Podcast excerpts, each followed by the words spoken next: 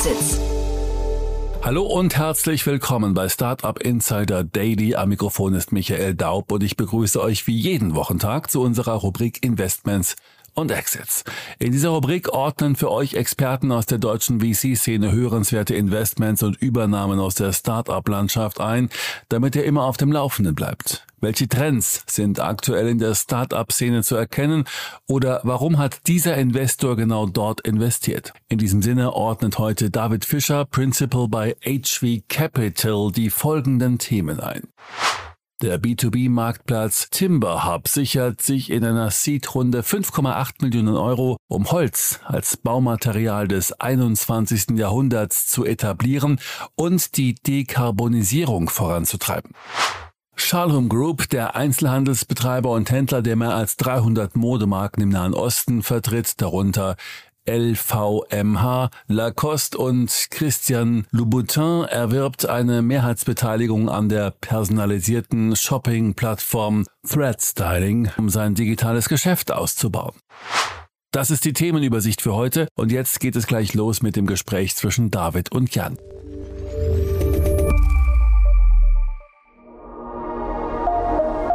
Werbung Startups aufgepasst. Die Deutsche Bahn sucht eure innovative Lösung für den Regional- und Fernverkehr von morgen. Gesucht werden spannende Ansätze in den Bereichen automatisiertes Testing, Auswertung von Hate Speech, neue Kundenservices, Reisendeninformation, Datenauswertung, Fahrradanwendungen und Schienenersatzverkehr.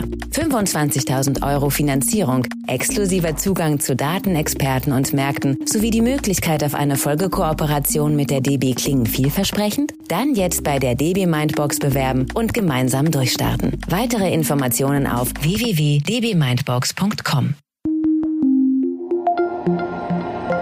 Das war die Werbung. Und jetzt geht es weiter mit Startup Insider Daily. Investments und Exits. Sehr schön. Ja, ich freue mich. Heute ist David Fischer bei uns, Principal von HV Capital. Hallo David. Hallo Jan. Äh, vielen Dank, dass ich für den anderen Jan von unserem Team einspringen durfte. Ja, ich freue mich sehr, dass wir sprechen und ich freue mich umso mehr und vielen Dank dafür, dass du, äh, du bist ja eigentlich auf den Wiesen gerade, ne? dass du das auch möglich machst, äh, heute mit uns zu sprechen. Genau. Äh, ich glaube, äh, das ganze Münchner Team äh, und ganz München ist aktuell auf den Wiesen, aber ähm, wenn ich natürlich die Chance habe, mit dir zu sprechen, nehme ich das, äh, mache ich das sehr gerne und ja, cool. die Wiesen aus. Trotzdem ein Klassentreffen gerade, ne? Ich hatte gestern den Martin Janicki hier schon, der hat auch gesagt, äh, man, man sieht unglaublich viele bekannte Gesichter gerade, ne? Bits und Brezels genau. auch geschuldet, ne? Genau, Bits and Pretzels geschuldet ähm, und dann sieht man sie tagsüber auf der Konferenz und abends auf der Wiesen. Da habe ich auch den Martin da noch getroffen. Ach, also cool. Tatsächlich Klassentreffen. Sehr cool. Du, dann vielleicht bevor wir loslegen, ein paar Sätze noch zu euch. Wir reden ja auch gleich über ein Investment von euch, aber vielleicht magst du trotzdem ein paar Sätze, äh, wer jetzt HV Capital noch nicht kennen sollte, dass man euch mal kurz kennenlernt. Sehr gerne. Also HV Capital, wir sind einer der erfahrensten Investoren in Europa. Ähm, seit über 20 Jahren investieren wir in Startups, aktuell aus der achten Vorgeneration, 530 Millionen zwei Teams, Early and Growth. Und ähm, ich bin Teil des Early Teams und freue mich, äh, ja, wenn sich äh, Companies bei uns melden. Cool. Müssen wir vielleicht am Ende noch mal kurz einen Aufruf starten, wer sich genau melden darf, aber ihr seid sehr breit aufgestellt, ne? Sehr breit aufgestellt. Das darf sich wirklich jeder melden. okay, cool. Und äh, ich habe ja gerade gesagt, wir sprechen über eins eurer Investments. Ähm, ein spannendes Thema, das zeigt fast so ein bisschen, wie breit ihr aufgestellt seid, weil Holz, hätte ich jetzt gesagt, ist fast eigentlich kein Digitalthema, aber stimmt nicht ganz, ne? Nee, äh, stimmt nicht ganz. Ähm, wir haben natürlich eine, eine, eine größere Geschichte jetzt äh, in B2B-Marktplätzen. Ähm, da haben wir einige investiert und so sind wir dann auf den äh, Holzmarkt gestoßen und äh, finden sind ziemlich spannend und haben eine spannende Firma gefunden, die hoffentlich den ganzen Markt äh, digitalisiert und disruptet. Mhm. Hatte ich mit Matthias Ockenfeld schon mal besprochen von, ähm, von Speed Invest. Die waren ja, glaube ich, vor euch investiert, ne? Aber die, vielleicht erstmal kurz die, die Company, um die es geht, ist Timberhub, ne? Genau, äh, Timberhub, ähm, wo wir gerade die Runde zusammen mit Grandom angeführt haben. Und Ziel der Plattform ist es, mehr Effizienz in, in den angespannten Lieferkettenmarkt zu bringen, ähm, in dem Hersteller, Großhändler und Bauherren direkt mit Sägewerken vernetzt werden. Ähm, genau, und somit dann die Beschaffung Transport und Bezahlung von Holzmaterialien äh, digital abgewickelt wird. Und wir selber sind ja in einige B2B-Marktplätze investiert, ähm, Qualified, Packmatic, Shitflake, Sender und äh, haben noch nie so ein schnelles Wachstum gesehen wie bei Timber Hub jetzt in den ersten drei Monaten und äh, sind genau dann eingestiegen. Ja, äh, vielleicht mal ganz kurz was, vielleicht erstmal, bevor wir über Timber weiter sprechen, B2B-Marktplätze an sich, ähm, da kann man wahrscheinlich gar nicht viel falsch machen. Wenn man da einmal eine Nische gefunden hat, die funktioniert und weiß, in welche Schnitt, äh, an welcher Schnittstelle die sitzen, müsste es ja eigentlich immer so ein Mal nach Zahlen sein, oder? Ja, ich, ich vergleiche gerne aktuell den äh, B2B-Marktplatz-Segment mit E-Commerce vor 10, 15 Jahren. Ähm, das glaube ich so ein bisschen, wie du aussagst. Man kann nicht viel falsch machen, weil einfach sehr, sehr analoge, transparent, intransparente Prozesse sind, die man alle schon digitalisieren kann und damit einen, einen wahnsinnigen Mehrwert hat. Trotzdem muss man sagen, für uns als Fund ähm, müssen sie halt eine gewisse Relevanz entwickeln können und auch eine gewisse Größe. Also ich glaube, kleinere Nischenmärkte sind da ehrlicherweise eher irrelevant. Ähm, und man muss halt große Segmente finden und da kommt natürlich das Holzsegment äh, gerade gerade gelegen, ehrlicherweise. Mhm. Das heißt, Holz ist erstmal per se ein Riesenmarkt wahrscheinlich, ne? Genau, Holz ist ein Riesenmarkt mit äh, knapp 30 Milliarden äh, als Go-To-Markt in, in Europa. Ähm, das Team hat auch einen sehr, sehr schönen ähm, ja, Go-to-Market gefunden, indem sie erstmal an Palettenhersteller liefern. Ähm, ich glaube, wenn ja, man zum Großhändler etc. gerade fährt, jeder, jeder hat schon mal mit einer Palette zu tun und nicht nur äh, damit seine Möbel auf dem Balkon gebaut, äh, sieht man, dass auch das schon allein ein Riesenmarkt ist. Und äh, wir uns da sehr, sehr viel erhoffen. Trotzdem, diese 30 Milliarden, von denen du sprichst, äh, ist es ja oft so, wenn man dann genauer, und ich meine, das ist ja eure Aufgabe als äh, VC sowieso bei der Due Diligence, aber wenn man dann genauer reinsteigt, ist wahrscheinlich der adressierbare Markt kleiner, oder? Oder würdest du sagen, die 30 Milliarden ist jetzt der Markt tatsächlich, den Tinder, hat, äh, Tinder Hub hier angeht? Klar, der, der adressierbare Markt ist ehrlicherweise gerade auch mit der Go-to-Market-Strategie kleiner. Äh, trotzdem ist es halt ein wirklich sehr, sehr großer, fragmentierter Markt. Ähm, wenn man sich auch einfach mal die Supply-Seite anschaut, es gibt circa 30.000 Sägewerke, ähm, zeigt einfach, dass der Markt super spannend ist. Mhm. Und dieses Wachstum, wenn du sagst, Sie haben hier ein Go-to-Market gefunden, äh, dieses Wachstum, worin ist das begründet, wenn du sagst, ihr habt selten so ein Wachstum gesehen? Ja, also ich glaube, ehrlicherweise hat es viel zu tun mit der Volatilität im kompletten Holzsegment. Ähm, die Preise sind einfach, wie gesagt, sehr volatil. Ähm, dadurch suchen einfach Kunden neue Wege äh, zur Holzbeschaffung. Es ist auch zwischenzeitlich durch Corona ist einer der Themen, wo natürlich äh, auch die Supply Chain disrupted wurde und ähm, ja, einfach Kunden, Kunden neue Wege gesucht haben und auch teilweise keine Lieferung erhalten haben. Und da ist natürlich auch so ein digitaler Ansatz, um das Ganze effizienter und schneller äh, zu suchen und man nicht, äh, wie man sich das noch vorstellt, mit einem äh, Telefonbuch und dann eine Nummer raussucht und Sägewerke anruft anrufen muss. Äh, so eine digitale Plattform natürlich äh, ja, kommt da gerade gelegen. Ich dachte, du sagst jetzt erstmal das außergewöhnlich gute Team. ne? Aber wahrscheinlich ist es trotzdem ein sehr, sehr smarter Move, in diesen Bereich reinzugehen, ne? Weil ich kann mir schon vorstellen, damit kann man relativ viel Geld verdienen, ne? Ja, das, ähm, aber auch das Team. Ähm, klar, ich meine, da hat ja auch äh, Matthias schon beim letzten Mal drüber gesprochen und ich glaube, da geht auch die Hypothese total auf. Äh, das ist ein, ein vierköpfiges Gründerteam, die witzigerweise auch alle noch zusammen wohnen, also sich sehr, sehr gut verstehen. Ähm, und einer der, der Gründer, der CEO, hat äh, vorher Uber in Griechenland aufgebaut, also auch schon äh, signifikante Marktplatzerfahrung ähm, was dem Team natürlich hilft und ehrlicherweise sich auch in der Runde widerspiegelt. Ähm, wenn man sich hier aktuell die Runden anschaut, dann ähm, jetzt äh, eine 5,8 Millionen Seed-Runde. Ähm, das ist äh, ehrlicherweise eher 2021 als äh, 2022. Dieses Zusammenwohnen, äh, das finde ich total spannend. Das ist ja eigentlich ein äh, super Zeichen. Ne? Also wie nehmt ihr das als VC wahr? Ist das so ein, ist das so ein zusätzlicher Check, den man setzt beim Team? Total. Also es ist ehrlicherweise äh, natürlich eher so ein Softmarkt, weil wir investieren jetzt nicht nur in Teams, die zusammen wohnen. Also ähm, nochmal an den Aufruf, äh, ihr müsst euch nicht nur bei uns melden, äh, wenn ihr zusammen wohnt als. Gründerteams. Ja. Aber äh, klar, das zeigt natürlich, dass man äh, sich sehr, sehr gut versteht ähm, und auch schon vielleicht den ein oder anderen WG-Streit überlebt hat mhm. und äh, so auch äh, vielleicht durch die eine oder andere schwere Phase äh, einer Gründung besser durchkommt. Äh, so habe ich es in meiner WG erlebt. Ja, nee, ich kenne das von äh, Markus Börner und Lawrence Leuschner, ne? Die beiden Rebuy-Gründer haben ja auch lange zusammen gewohnt, also im größeren Team sogar. Ähm, und das fand ich, fand ich auch mega spannend. Und die haben ja auch einen sehr erfolgreichen, für, für sich, glaube ich, zumindest sehr erfolgreichen Werdegang hingelegt. Äh, deswegen dachte ich, vielleicht ist das sogar so ein, so ein Faktor, auf den äh, Gründer achten könnten, dass sie vielleicht öfters einfach versuchen zusammenzuziehen. Ja? Das stimmt. Ähm, also ich, ähm, da bin ich, bin ich ganz deiner Meinung. Ähm, ich meine, das, äh, glaube ich, gerade ein sehr, sehr erfolgreiches Team auch genannt. Ich meine, es gibt auch viele, viele andere Beispiele noch, äh, die das, glaube ich, bestätigen. Und gerade in der frühen Zeit zusammenzuwohnen, ist so ein bisschen wie, ich bin ein großer Fan von Office-Kultur, ehrlicherweise, äh, dass man äh, einfach, ja, wenn man was von Kollegen braucht, einen kurzen Weg hat und nicht zum Telefonhörer greifen muss. Und wenn man in der WG als Gründer zusammen wohnt, ähm, hat man das natürlich 24-7. Äh, ich glaube, man sollte trotzdem abschalten können. Ich glaube, das ist wichtig, dass jeder nach seinen eigenen Interessen nachgehen kann, darf. Aber äh, ja, es hat schon viele Vorteile, ehrlicherweise. Ich höre aber auch raus, du bist dann eigentlich kein Freund von Remote-Kultur, ja? Boah, äh, ja, das hast du, hast du leider richtig rausgehört. Ja. Aber natürlich auch da. Ähm, äh, ich, ich will jetzt hier nicht Remote-Kultur diskriminieren. Und ich glaube, da gibt es auch Beispiele, Teams, die das sehr, sehr gut machen und äh, sehr gut hinbekommen haben. Äh, zum Beispiel Brighter. Aber ja, oder Deal, Deal, wo ihr beteiligt genau, seid. Ne? Deal, ja, die ja, natürlich. Ja, genau. ähm, äh, aber ich bin da, also für mich, ähm, ich, ich bin einfach ein großer Fan von, äh, ja, von von, von der Office-Kultur und äh, mit Leuten zusammenzuarbeiten. Und äh, ja, genau. Äh, mir ist auch das Zwischenmenschliche sehr wichtig und ich finde, das geht ein bisschen verloren. Bin, ja, ich bin total deiner Meinung. Ich bin sehr gespannt, sag mal so fast vor fünf Jahre, wo wir da stehen, welche Erkenntnisse wir dann haben, was gut funktioniert im Remote-Bereich und was nicht. Ne? Aber jetzt sind wir ein bisschen abgekommen. Ähm, lass uns mal kurz über, über Timberhub sprechen. Was sind jetzt deren Herausforderungen und nächsten Schritte, würdest du sagen? Die nächsten Schritte. Ich meine, das, das Wachstum äh, in der frühen Phase ist natürlich ein Grund auch für die Runde gewesen, aber das muss man jetzt bestätigen und auch äh, ähm, das einfach äh, größer wachsen und äh, Internationalisierung ist äh, in dem Marktsegment einfach super wichtig. Also ich glaube, das ist, das ist ein Markt, den du nicht äh, lokal aufbrechen kannst und dann eigentlich ja ein City by City oder, oder äh, Country by Country Play machst, sondern das äh, Supply und Demand sind stark fragmentiert. Ähm, mhm. Das ist ja ein Vorteil vom Markt, aber natürlich ist auch für ein junges Startup eine Herausforderung, ehrlicherweise. Und äh, die geht es jetzt äh, anzugehen. Das hat das Team bisher auch sehr erfolgreich gemacht, aber das muss man natürlich jetzt auch mit äh, mit steigendem Wachstum beweisen, dass das funktioniert. Und trotzdem hast du ja vorhin den Vergleich gezogen zu E-Commerce vor 10, 15 Jahren.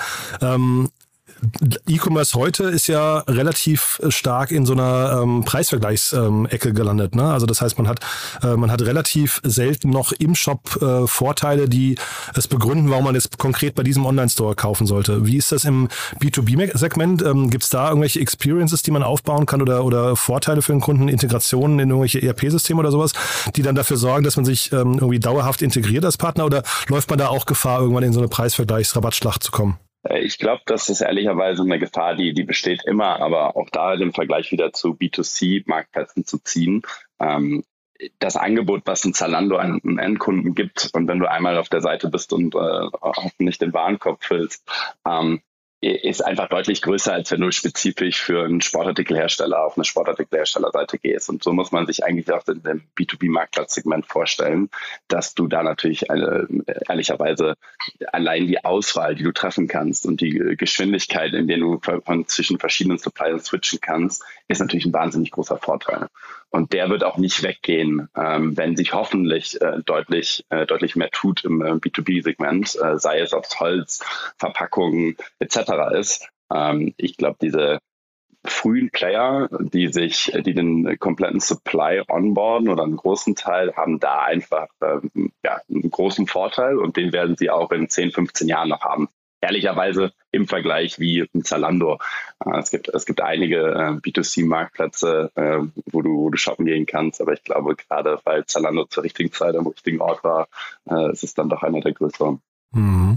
Nee, me mega spannend, muss ich sagen. Also dann behalten wir die mal im Auge. Wir laden ja auch auf jeden Fall meinen Podcast ein. Das ist ein, ein echt, echt spannendes Thema. Bin gespannt, wie es da weitergeht, ja. Dann lass uns mal zum zweiten Thema. Du hast ja noch eins mitgebracht. Ähm, das klingt für mich eher nach so einem M&A-Deal, ne? Aber da hast du mir im Vorfeld gesagt, den nehmt ihr so ein bisschen als, ja, zumindest, ähm, weiß nicht, positive Anerkennung einer These von euch, ne? Genau. Ähm, wir als HV sind in Charles investiert, die auch vor kurzem eine 20 Millionen Series A geraced haben mit äh, Salesforce Ventures zusammen und wo wir und Excel, die die Seed-Runde geliefert haben, nochmal partizipiert haben. Und einer unserer Hypothesen ist das äh, Conversational Commerce, was man zum größten Teil aus äh, Lateinamerika und Nahostasien kennt, auch immer relevanter in Europa wird. Und jetzt durch die Acquisition von der äh, Chalhob Group, ähm, das ist die größte, der größte Luxury Retailer aus äh, Nahen Osten, hat äh, Fred Styling gekauft. Das ist eine ja, 2010 gestartete ähm, Luxury ja, C-Commerce kann man es auch schon fast nennen, weil sie auch nur über WhatsApp eigentlich verkaufen, äh, Fashion, Fashion-Marktplatz. Ähm, und das bestätigt natürlich die Hypothese, dass der Markt immer größer wird und auch relevanter. Mhm. Ich ähm, habe noch nie bei WhatsApp gekauft, ne? deswegen, deswegen bin ich vielleicht so ein bisschen schon, äh, äh, was nicht, zu alt dafür oder sowas. Ich weiß gar nicht genau, aber äh, würdest du sagen, das ist ein Trend, der, der anhält, also dass das auch quasi, dass so Mainstream werden kann? Hast, ist das das Potenzial oder würdest du sagen, das ist eher trotzdem eine Nische, die, also keine Ahnung, so drei, vier, fünf Prozent ähm, der Menschen, die für sowas affin sind und und über WhatsApp dann äh, einkaufen würden? Äh, ich hoffe ehrlicherweise deutlich mehr. Also eine neckische Frage, ich glaube, du gehörst aber zu den zwei Milliarden WhatsApp-Usern, oder?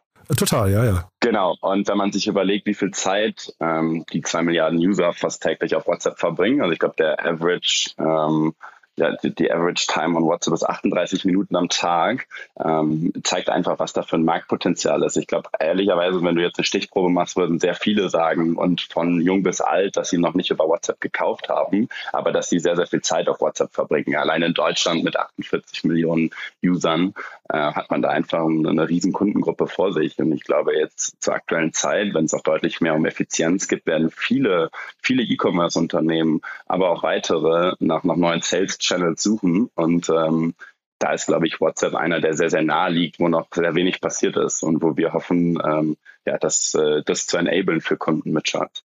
Jetzt hast du ja vorhin die, den Vergleich gezogen, E-Commerce und B2B-Marktplätze. Kann man hier auch einen Vergleich ziehen zu irgendwelchen anderen Bewegungen, wo man sowas schon mal erlebt hat, dass neue Channel irgendwie entdeckt werden für den, für den E-Commerce? Ja, das ist eine sehr gute Frage. Ich glaube ehrlicherweise in dem Ausmaß noch nicht, weil es gibt, glaube ich, es gab bisher keinen Channel, der eigentlich so relevant ist. Also so ein Song von, von Charles ist Reach Your Customers Where Your Friends Are. Und ich glaube, das trifft einfach genau zu, weil wir gerade eben schon gesagt haben, wie viel Zeit wir eigentlich auf diesem Kanal verbringen, der aber bisher noch überhaupt nicht monetarisiert wurde. Und das ist natürlich auch was, was WhatsApp selber merkt, also Facebook als Gruppe, die sehr, sehr gut es geschafft haben, äh, Facebook zu monetarisieren, äh, wo, glaube ich, auch viele E-Commerce-Kunden, Companies drunter, drunter leiden. Ähm, und da ist dann einfach noch die komplette Screenfield vor sich. Deswegen, glaube ich, ist es schwierig, einen Vergleich zu treffen. Ähm, aber ja, ich glaube, grundlegend kann man sagen, dass die Opportunität einfach sehr, sehr groß ist. Hm. Soll jetzt nicht despektierlich klingen, aber der, der Slogan von Charles könnte auch für Tupperware passen, ne?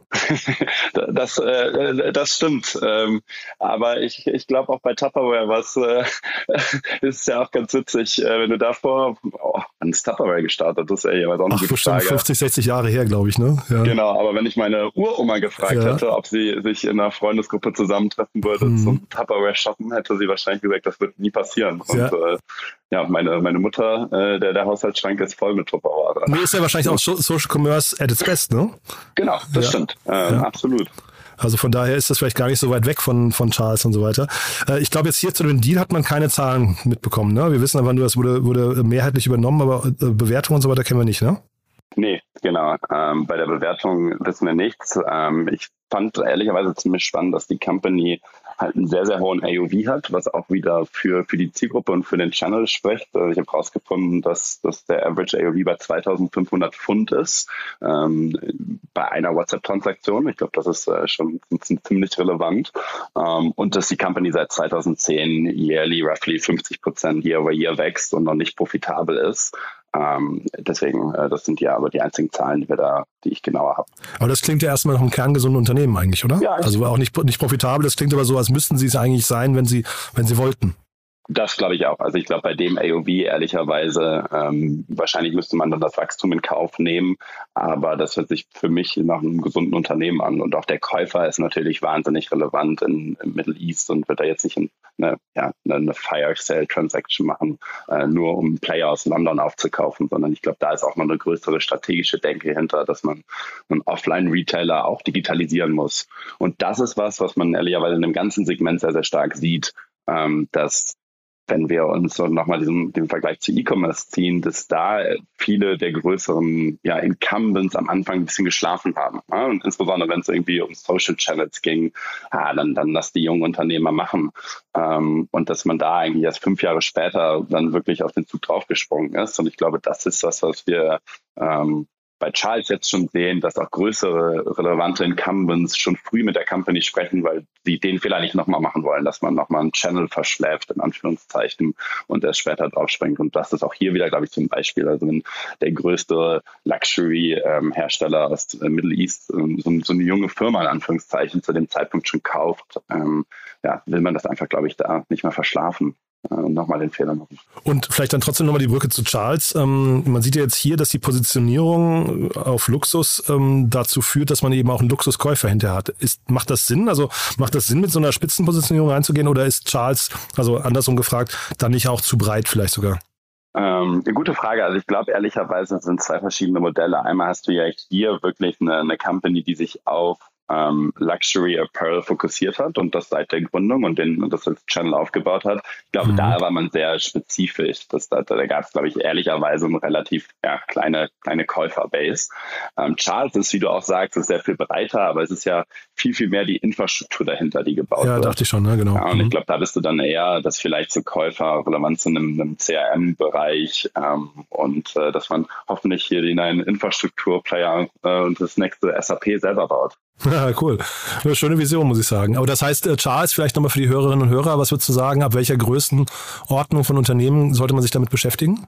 Ich, das ist eine gute Frage auch. Ähm, alles ab SME. Also ich glaube, wenn Companies, die eine Million plus Umsatz machen, ähm, ist für mich ein, relevanter Kunde, ähm, würde ich sagen. Und äh, alle Companies, die gerade merken, ich glaube, das sind äh, fast alle, dass ihre aktuellen Channels ja nicht, nicht den Profitabilitätstrend äh, einleiten, ähm, der, der gerade in aller Munde ist. Die sollten sich mal mit Charles auseinandersetzen. Super. Du, dann haben wir zwei tolle Themen besprochen. Also eigentlich mit Charles kann man fast sagen, sogar den, den, den Schwenk über äh, sogar drei. Haben wir was Wichtiges vergessen aus deiner Sicht? Äh, nee, ich hoffe, ähm, dass ich dich auch nochmal auf der Wiesen sehe, aber ansonsten haben wir nichts äh, vergessen. Sehr cool. Und bei euch darf sich jeder melden, der, ja, es klang, ist eher nach frühen Unternehmen, aber sehr, sehr breit aufgestellt, mit denen du gerne ins Gespräch kommst. Man erwischt dich auf LinkedIn wahrscheinlich am besten, ne? oder auf der Wiesen. Genau. Ja? Äh, so, sowohl als auch und äh, noch die letzten Züge Bits und Pretzels, aber ähm, ansonsten äh, gerne auf LinkedIn oder auch auf WhatsApp. Super. Cool, hat mir Spaß gemacht, David. Dann lieben Dank, dass du da warst und ja, bis zum nächsten Mal. Ja, gleichfalls. Äh, hat mich auch sehr gefreut. Startup Insider Daily, Investments und Exits. Der tägliche Dialog mit Experten aus der VC-Szene. Das waren die Einordnungen von David Fischer, Principal bei HV Capital zu der Seed-Runde von Timberhub und der Übernahme von Thread Styling durch Shalhoom im Gespräch mit Jan Thomas. Das war's fürs Erste mit Investments und Exits. Vielleicht schaltet ihr noch später in unserer Mittagsausgabe ein, wo wir Magnus Drevelis, Founder und CEO von Caesar, anlässlich einer Finanzierungsrunde in Höhe von 4,2 Millionen Euro zu uns eingeladen haben. Wenn nicht, hören wir uns hoffentlich morgen in der nächsten Ausgabe wieder.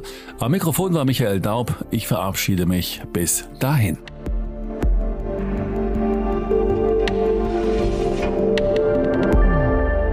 Das war Startup Insider Daily, der tägliche Podcast der deutschen Startup-Szene. Falls dir der Podcast gefallen hat, gib uns doch bitte 5 Sterne bei Apple Podcast und hinterlasse eine kurze Rezension. Damit hilfst du uns, diesen Podcast bekannter zu machen. Und natürlich freuen wir uns, wenn du deinen Freunden, Bekannten und Kollegen von diesem Podcast erzählst. Abonniere Startup Insider Daily noch heute auf Spotify, Apple Podcast oder Amazon Music oder in deiner Lieblings-Audio-App.